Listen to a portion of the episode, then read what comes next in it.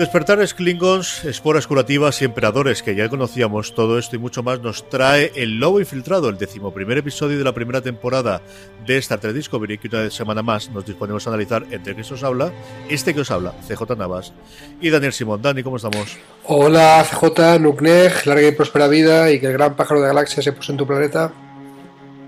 Mira que llevamos desde todas estas semanas con las teorías de la conspiración y no nos esperábamos el final para nada, ¿eh? Sí, sí, pero ¿quién fue el primero que te dijo que era un espía? O sea, de, aquí al final de la temporada lo voy a machacar, ¿eh? O sea, el derecho de jactancia por lo menos que nos quede. El, otro día lo comentaba yo, de, precisamente, digo, lo peor de las teorías esta es lo crecido que va a estar Dani de aquí hasta el final, con todo el tema de Bok de Perfeina. Luego tenemos varias cosas eh, más que comentar y tenemos el rincón conspiranoico con la revelación del emperador, que yo creo que también es interesante. Pero aquí, desde luego, sí que había la más mínima duda, que yo creo que hacía bastantes episodios que yo no había. Aquí tenemos la eh, revelación final de que Bok es eh, nuestro querido teniente Ash en una, en una, eh, dentro de, una parte del episodio bastante, bastante interesante que me ha gustado mucho con esta alianza rebelde, por así decirlo, entre el resto de las razas distintas a las humanas. Sí, lo que más me ha gustado de esto es eh, cómo Michael del mundo normal, no sé cómo llamarlo, universo alfa, el, lo usa para aprender. a ver, quiero entender mejor los Klingons. Los Klingons en, en mi sitio son super aislacionistas. Eh, en el caso de los seguidores de Tukufma, mm, racistas directamente, ¿no? Y, y xenófobos. quiero saber cómo. O sea, que tan malo es el Imperio Terrano como para que hayan hecho una especie de federación sui generis en el universo espejo, ¿no? Quiero saber qué les ha llevado a eso. Y tiene una conversación la más interesante que creo que va a dar, eh, va a dar de sí en la historia cuando vuelvan al universo normal. ¿eh? sobre todo la parte esta en la que Bog le viene a decir, bueno, es que hasta que el Imperio Klingon no tenga unidas a sus casas, no podemos, no podemos ni pensar en relacionarnos con los demás o invitarles o, en algo. ten en cuenta que, bueno, que la guerra, la guerra con la Federación, pero sí que había un Klingon que, que estaba intentando, el, el Cole este, ¿no? Que estaba intentando, pues, pues él manda más, eh, tener al Consejo Klingon eh, unido, aunque sea por la fuerza, masacrar a sus enemigos internos, etcétera, ¿no? Y te, dice mucho sobre la cultura Klingon, te dice mucho sobre las circunstancias en las que las razas no humanas están viviendo en el universo espejo, pero insisto, lo que más me interesa es qué repercusiones va a tener esa conversación. Hombre, eh, quiero decir, Michael se baja muy interesada, venga, vamos a hablar con el Bog de este universo para ver de qué va esto, cómo se han unido los Klingons a y la respuesta tampoco es nada del otro jueves. Nos hemos unido contra el enemigo común, ¿vale? O sea, las alianzas que parecen imposibles, pues un enemigo común es un recurso narrativo y una excusa en la vida real muy bonita para unirse contra eh, gente que normalmente no se une. Pero, en fin, no es nada del otro jueves, no han inventado la rueda. Insisto, yo creo que aquí el interés es mm, repercusiones que tengan cuando vuelvan. Llega esa parte del episodio después de, de un momento muy... que a mí me gustó también bastante del episodio inicial en el cual Michael está reflexionando diciendo de, tanto, tanto, tanto actuar y tanto actuar, al final se me está empezando a, perder la sensibilidad, la sensibilidad o, a, si no a comprender, sí que a acostumbrarse a esta nueva vida que tiene, ¿no? Y a mí esa parte, con ese monólogo que tiene en voz en off del principio del episodio, es otra parte que me gustó mucho de este episodio. ¿Recuerdas un capítulo de Espacio Profundo 9 en el que, bueno, hay una, voy a spoilear un momento, ¿vale? Pero eh, hay un momento en que la Federación pierde el control de Spy Profundo 9, tienen que abandonar la nave. Sé que el Dominion y los Cardassianos ocupan Espacio Profundo 9 y se queda el personal de que no es de la Federación, ¿no? Odo, Kira, recuerdas, ¿no? Quark. Sí, sí, sí. Y los siguientes episodios, pues hay un buen arco de episodios, 10 o 12, que, que, la, que se ve cómo es Espacio Profundo 9 sin control de la Federación. Y estos personajes regulares que habían trabajado con la Federación codo con codo, pues empiezan a acostumbrarse también. Y hay un capítulo que, que va eso de Kira cómo se acostumbra y de repente se da cuenta y dice, Dios mío, es que estoy, estoy colaborando con el enemigo, estoy, soy una colaboracionista porque me estoy, me estoy acostumbrado a esto de levantarme y a esto de trabajar con ellos y a esto de tal. Yo he visto paralelismos en lo que estás diciendo, ¿no? O sea, sí que de, estar entre los malos o de actuar como un malo, que sea para disimular, puedes empezar a perder la, puedes empezar a perder el sentido de la realidad. Me ha gustado mucho cómo interpreta ella. Yo creo que es el episodio en el que más protagonismo tiene, tiene eh, tiene ella y yo creo que, que eh, leía parte de las, no me acuerdo qué crítica de, las distintas que he leído de este es el episodio que te demuestra por qué Soneca Martin Green era un gran acierto para, para interpretar a Michael. Yo creo que es el que tiene que hacer más eh, parte de distintas eh, experiencias o, tener distintas sensaciones o, transmitirte distintas cosas de todos los episodios que hemos visto hasta ahora, la cara que ella tiene en la ejecución sumaria que de los de las tres personas a la que mandan al espacio en el asesinato y cómo dicen no puedo salvarlas, no puedo hacer absolutamente nada, tengo que estar aquí, es un momento que a mí me, ha fascinado, ¿no? Y al que luego volvemos en un poquito más adelante del episodio, en un momento que a mí me ha sorprendido, ¿no? Y, qué bien pensado estaba el necesito sacar los planos, necesito sacar los planos, mira que no lo habían dicho desde el principio del episodio, no sabemos cómo hacerlo, igual que estaba convencido que no moría Ash, en ningún momento se me había ocurrido de esta va a ser la forma en la que saque los planos ella de, de, la nueva Discovery. Sí, a mí yo tampoco lo vi venir.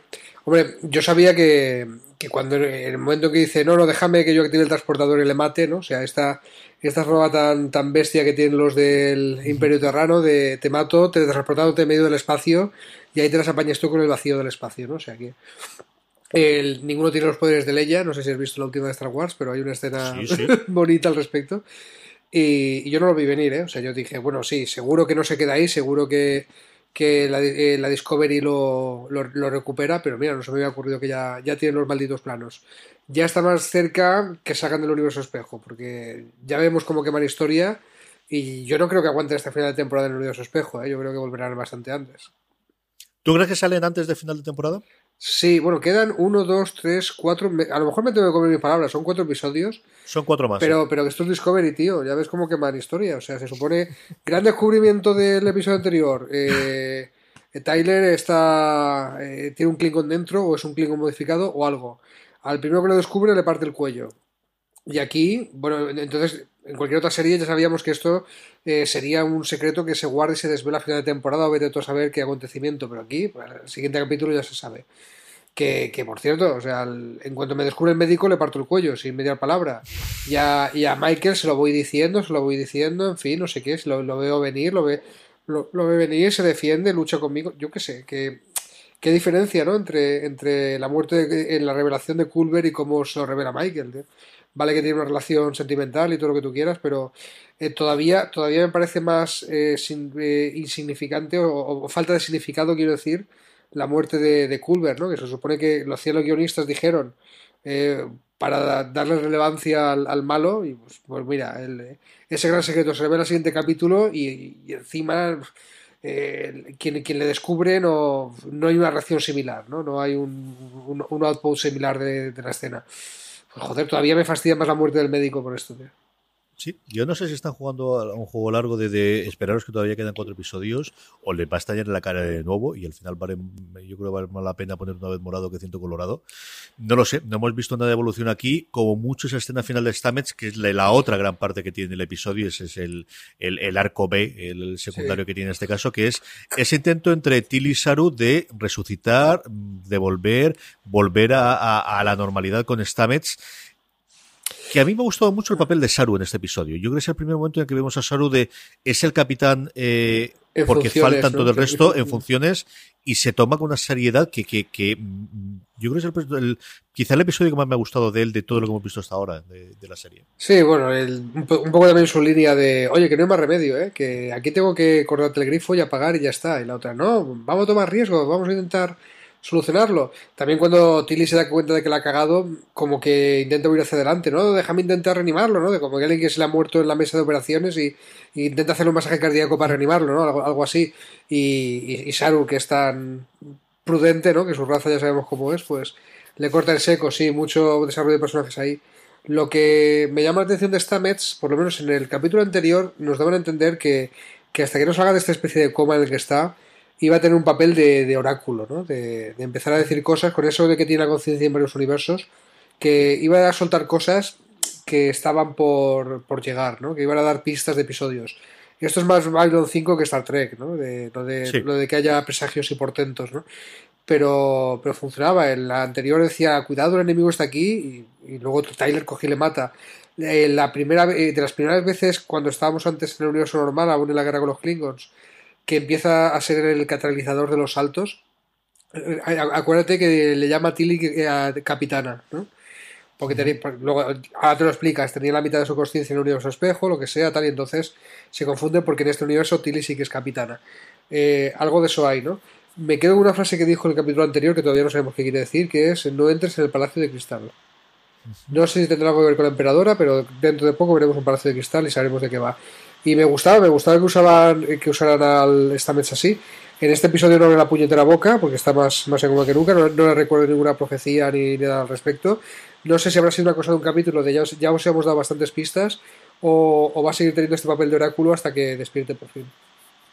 Yo creo que tampoco les da mucho más tiempo en este y querían dejar la cosa sobre todo en el punto final, ¿no? Cuando eh, lo que nos parece entrever, y aquí podemos hablar un montón de cosas, en el dentro del cerebro de Stamets, o en un universo, no sabemos exactamente qué, Stamets se presenta o habla con su otro yo del universo espejo, em, uniformado con el, con el eh, perfectamente con el uniforme de, del Imperio Terráneo, que quería ver más y ahí nos han dejado. De qué ha ocurrido aquí, estos dos personajes se han encontrado en algún momento, en algún lugar. El Stames del universo espejo también tiene esa capacidad de, unirse como si fuese tatigado con las esporas y de viajar a lo largo del tiempo, o incluso ha sido él el que ha provocado en cierta parte este salto al universo espejo que producimos, o que se produjo en el último episodio de la, de la primera parte de la temporada.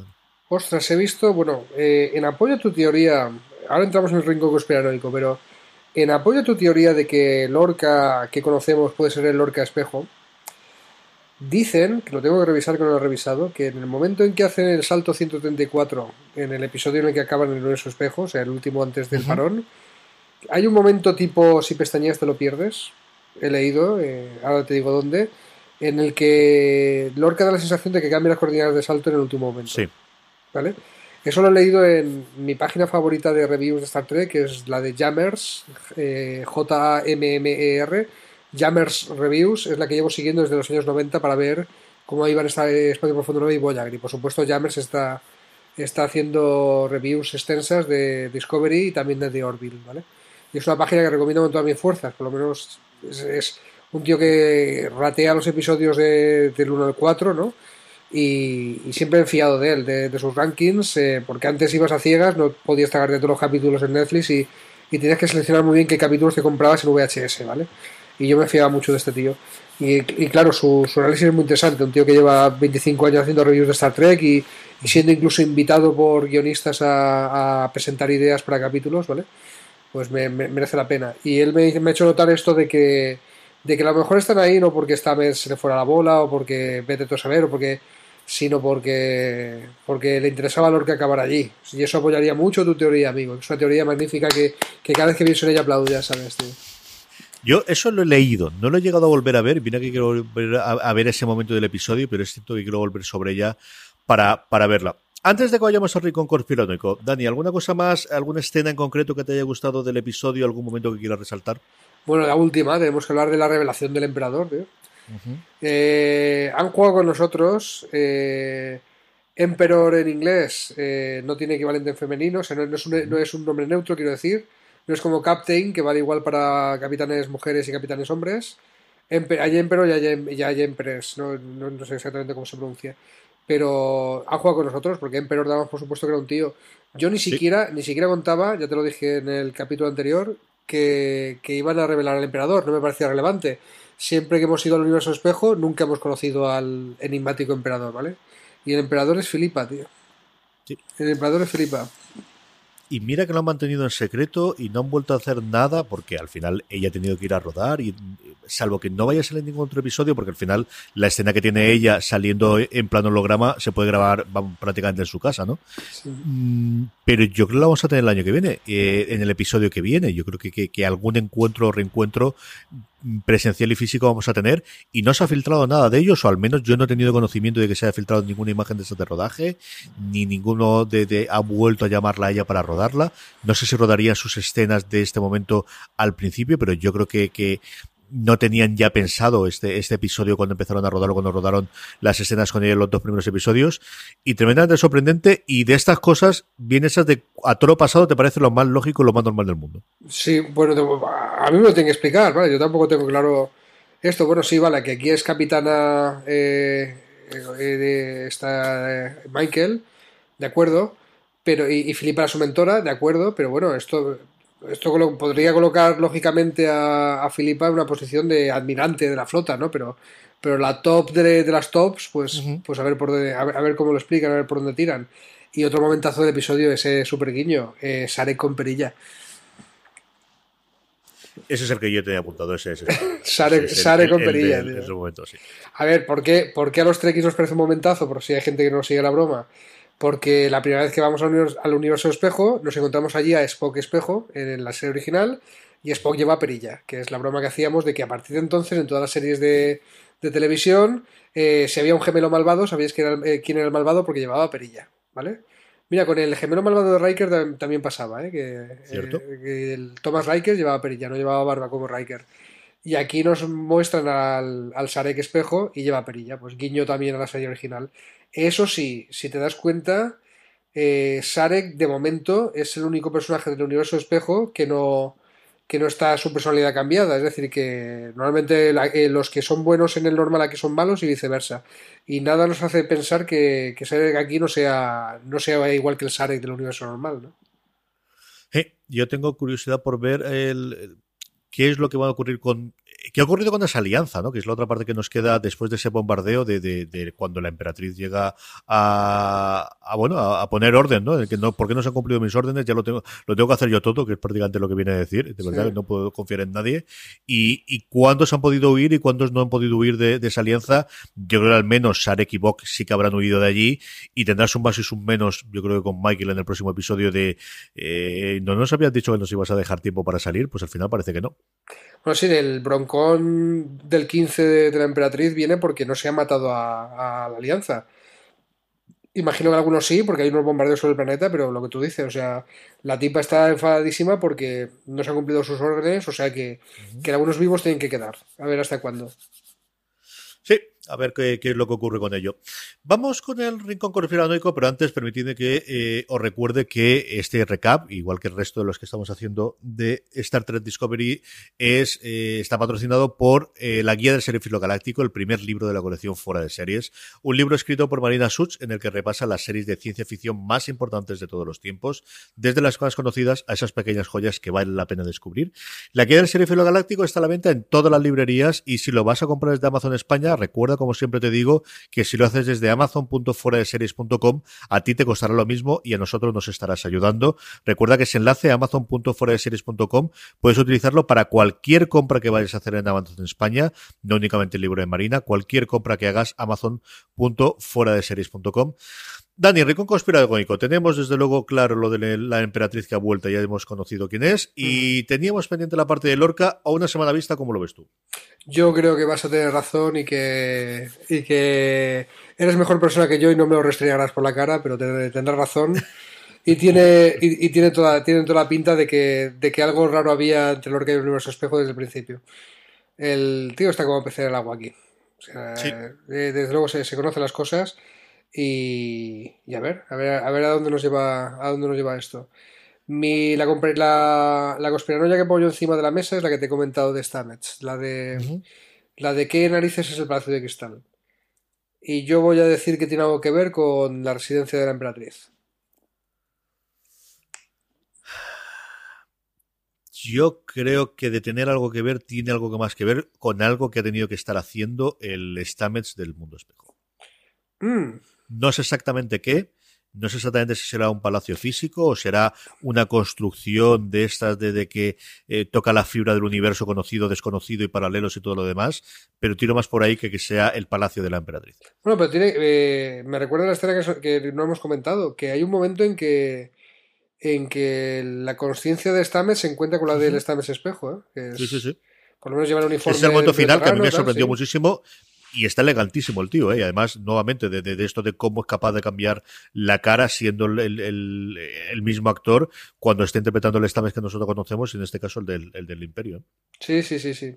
No, es que esto es un universo, este- esta gente del universo espejo, eh, insisto, si, os ha gustado del universo espejo y queréis profundizar y, y ya habéis visto Mirror Mirror, que es el primero y tal, el, yo recomiendo mucho los de la cuarta temporada de, de Enterprise, de Star Trek Enterprise, ¿vale?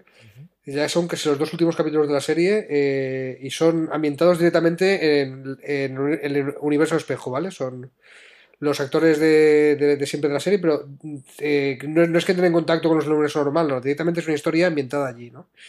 Y son como muy como, los americanos lo llaman muy de, comic book, ¿no? O sea, muy caricaturescos, ¿no? Muy, muy de, humor, no es comedia ni, ni mucho menos, pero que, eso, que interpretan a villanos muy villanos, ¿no? Como de, novelas pulp, ¿no? Así como de... Eh, muy deformes la mayoría, ¿no? ¿Por qué sabes que es un villano? Porque tiene la cara quemada y, guantes negros y cosas así. Son, son muy, muy estereotípicos, ¿no? El, y aquí no, ¿eh? Aquí las contrapartidas de nuestro espejo se tienen que dar miedito, dan miedito, ¿vale? Nada de, de villano de, de, serie B. No, desde luego aquí están, están dando miedito. Y, y, encontramos también eh, eh, contrapartidas interesantes. La Tilly Espejo yo creo que yo, creo que es interesante. Filipa de Emperatriz no te digo nada, ¿no? O sea, eh, nos dicen mucho sobre, claro, al, es, es, como muy evidente si lo piensas, ¿no? Pero lo que están haciendo los guionistas es poner a los personajes normales frente a un espejo, nunca mejor dicho, y en el reflejo estamos aprendiendo cosas del personaje que conocemos también, ¿no? Sí.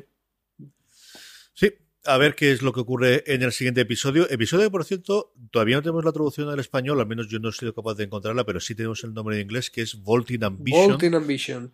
Algo así como grandes ambiciones o, inmensas ambiciones. Por lo que he estado mirando por ahí, es una cita o una frase que aparece literal y parece que es ciertamente conocida de Macbeth, en el primer acto de, de Macbeth. Así que, nuevamente, un nombre es, shakespeariano, que también es una cosa que nos suele pegar bastante. Ojo, literalmente es algo así como la ambición que, que levanta cúpulas, ¿no? O sea, lo de Vault es, es, una cúpula, ¿no? Una...